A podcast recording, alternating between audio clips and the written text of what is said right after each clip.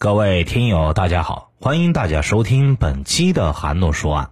闲言少叙，开始咱们今天的案子。一九八八年，一位名叫陈桂梅的四十一岁中年妇人，已经两个多月没有看见二十四岁的女儿吴瑞云了，这让她心中不禁升起了一股忧虑。女婿告诉她，吴瑞云离家出走，但她不愿意相信。趁着女婿不在现场。他问女儿留下的一双可爱的外孙：“妈妈到底去哪儿了？”孩子们用同志的口吻吐出骇人的话语：“爸爸把妈妈头给拿下来了。”听到孩子们这么说，陈桂梅不禁大惊失色。孩子怎么会说出这种话？然而，当他回想起与女儿最后一次联络以来的种种事情，童言童语就越来越显得毛骨悚然了。吴瑞云一向与娘家保持密切的联系，三天两头就会回到娘家吃饭。可一九八八年七月十二日那天，她的丈夫时年二十四岁的姚正元跑船回来，并于次日到岳父母家拜访吃饭。但奇怪的是，吴瑞云却没有跟着一起来。陈桂梅打电话给女儿，要她一起过来，女儿却推说已经帮两个孩子准备晚餐，不方便过来。七月十五日，吴瑞云向母亲借了两千元，称用来买菜。这是母女俩最后一次联系。七月十六日，姚正元告诉陈桂梅，他们已经举家搬迁，离开原本住的克难街国光国宅，暂时没有电话可以联系。陈桂梅等了数天，不见吴瑞云的踪影，心里开始感到奇怪。她追问女婿、女儿的下落。姚正元表示，夫妇俩吵架，吴瑞云离家出走，不知道去了哪里。我已经向警方报案了，岳父母，你们不用再重复报案。姚正元如是说，但这只是更加加深陈桂梅的疑心。女儿怎么会平白无故消失？就算离家出走，又怎么会不联系自己的父母呢？陈桂梅决定一定要查一个水落石出。十月四日那天，姚正元带着两个分别为五岁、四岁的儿女到景美岳父家吃饭。陈桂梅趁着女婿打电话给姐姐的空档，从外孙口中问出了骇人的答案。为了验证，陈桂梅在十月五日第二次询问两位外孙，回答也变得更加的具体恐怖。两个幼童用稚嫩的口吻，一点一点地拼凑出故事的全貌。有一天晚上，爸爸跟妈妈吵得很厉害。爸爸生气，拿起皮带抽打妈妈。那天晚上，爸爸把妈妈的头拿了下来，就再也没有看见妈妈了。爸爸晚上把妈妈的脚也拿了下来，和一些肚子里的东西放在袋子里。我觉得很奇怪。爸爸要我们说，妈妈跟别的叔叔一起走了。童言童语，述说着一起恐怖的杀妻命案。他们的外婆在一旁听得惊恐不已。在这之前，陈桂梅用录音将外孙的证词录下，立刻到警察局报案。警方听到幼年姚家兄妹的录音证词，不敢等闲视之。他们立刻在十月六日前往姚家兄妹就读的幼稚园，逮捕了正要接小孩的姚正元，带回警局审讯。深感莫名其妙的姚正元，一得知自己是因为杀妻嫌疑获罪，立刻大喊冤枉。他坚称吴瑞云在七月与他吵架，提议离婚，十六日之后便离家出走，绝对不是遭他谋害。至于为什么两个孩子会作证说他拿下妈妈的头，他是完全不清楚。尽管姚正元不断喊冤，警方还是不敢小看他的罪行。毕竟吴瑞云与姚家父母在这三个月中的行踪四处充满了疑点。比方说，姚正元说吴瑞云在电子厂上大夜班，因此他在七月十六号晚间之后就再也没有看到妻子。但不管是姚正元还是吴瑞云的亲人，都不知道他在哪家工厂里边上班。再来，姚家本在姚正元跑船期间在客难街上的国光国宅居住。姚正元回家不过几天，却在七月十五日到十六日之间突然搬迁。最后，众人实在很难想象，在没有目击现场画面的状况下，两个不足五岁的小孩怎么会说出这么具体又这么毛骨悚然的证词呢？种种超乎常理的疑点，在空中不断临摹出了一副杀妻灭尸的理论图像，对拿不出证据证明妻子活着的姚正元十分的不利。他的岳母陈桂梅更是沉痛地控诉他的恶行。吴瑞云十九岁的时候，怀着小孩，不顾家人的反对，嫁给了姚正元。不料四年后，察觉姚正元的狰狞面目，欲挣脱魔掌，却反遭杀害灭尸。悲伤的母亲向媒体如此诉苦，她宣称姚正元婚后好吃懒做，玩大家乐欠了一大笔赌债，走投无路之后才去远洋渔船当船员。女儿的婚姻一点也不幸福。为了逃离爱情的坟墓，如今连寻找幸福的机会都被剥夺了。在此之后，陈桂梅还说，她曾梦见女儿穿着红衣前来托梦，不发一语，她肯定是被冤死的。不过，不管有多少人认定姚正元就是杀妻犯，警方还是不能将他定罪。虽然陈桂梅说的绘声绘影，吴瑞云也行踪不明。但没有找到尸体，就不能确定这是一起命案。警方开始在姚正元现住处与克南街国光国宅两处住处积极搜证，希望能够找到吴瑞云的行踪或者残迹。就在这个时候，姚正元搬家后的国光国宅承租房客廖国勇跳了出来，他述说了他惊悚恐怖的经历。我在姚正元曾经住的这个房子里梦到了一个断头的女人。这好家伙，警方还未能找到吴瑞云的人，他的鬼魂却已经入了两个人的梦。不只是日思夜念女儿的母亲，如今就连住在疑似凶宅的房客都梦到了他。即使是一向不相信鬼神的警方，也觉得案情事关重大。房客廖国勇不止说了噩梦的事。他还指证，在他刚搬进去的时候，冰箱中有一包塑料袋，长满了蛆虫腐肉，气味相当的恶心。不过后来被房东给当成了腐败食物给丢了。那那包腐肉会不会就是尸块呢？警方虽然感到怀疑，但如今已经难以查明。不过不久后，警方就在国光国宅疑似分尸现场找到了血迹。随后成功将姚正元以杀人罪移送检方侦办，然而最关键的尸体却依然没有找到。在此之后，警方转变理论方向，怀疑姚正元在其他地方埋了妻子的尸体。为此，他们持续询问姚家小兄妹，试着唤醒他们的记忆。爸爸带我们一起去埋妈妈。姚家兄妹的新证词远远超乎警方的所求。他们不仅指出详细地点就在青年公园跑马场附近，更是指证李丽，表示一大清早父亲就开着车带着两个人到青年公园，他们就被锁在车上，看着父亲挖坑埋葬了母亲的尸块。两个小兄妹对母亲之死的描述，让社会感到非常的同情。台北市议员潘维刚更是跳出来抨击警方不断询问小孩命案记忆的办案手法，对可能目睹凶残画面的儿童心灵是二度的伤害。另一方面，两个五岁跟四岁的小孩过于详尽的证词也激起了一波质疑的声浪。这么小的小孩，他们的记忆跟说的证词真的可靠吗？幼儿真的能够理解分尸和杀人的概念吗？对于警方来说，这个怀疑的念头并没有上过心头。但是为了赶快破案，他们也只能堵在两个孩子证词上面了。随后，他们带着姚振元与儿女到青年公园现场。根据证词开挖，但遗憾的是没有挖到半根骨头或肉块。受到挫折的警方开始认真考虑起上述幼儿证词可信度的问题。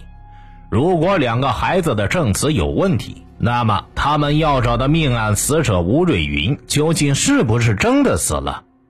爸爸把妈妈的头拿下来，恐怖的童言童语犹言在耳。然而，如今听在找不到吴瑞云下落的警方耳里，却不再是命案线索，变成了一个大大的问号。到底吴瑞云是不是真的死了？两个孩子真的目睹了爸爸杀了妈妈吗？随着案子卡进了死胡同，新的证词开始出现，吴瑞云的熟人纷纷出面作证，他们到九月底还曾经见过他。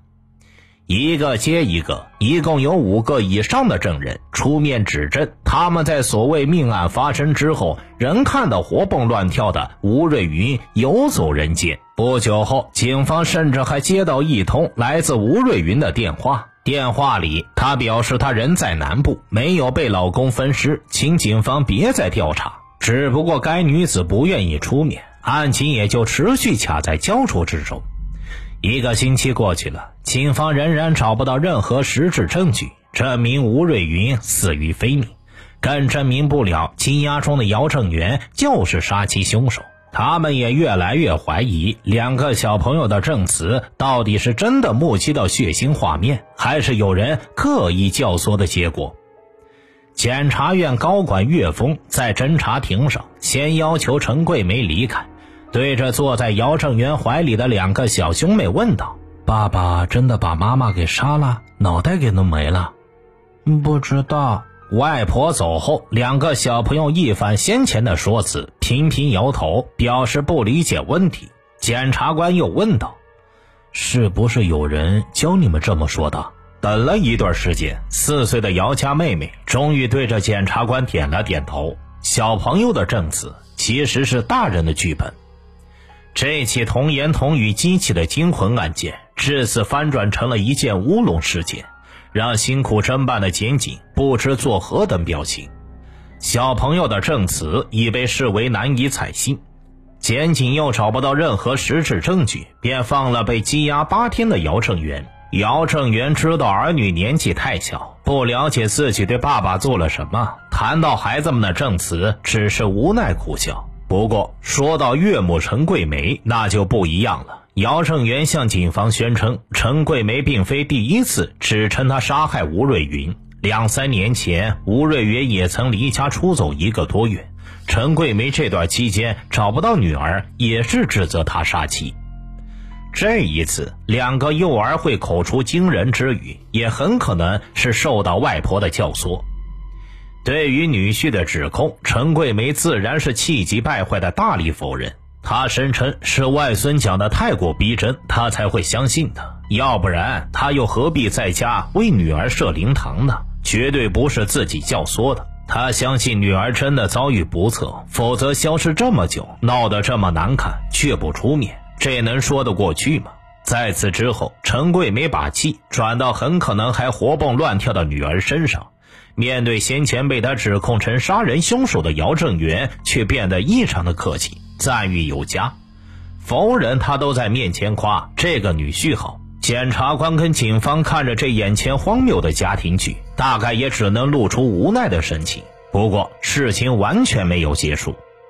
正常来说吧，一个活生生的成年女子，难道不会在自己命案闹得沸沸扬扬的时候出面澄清这一切吗？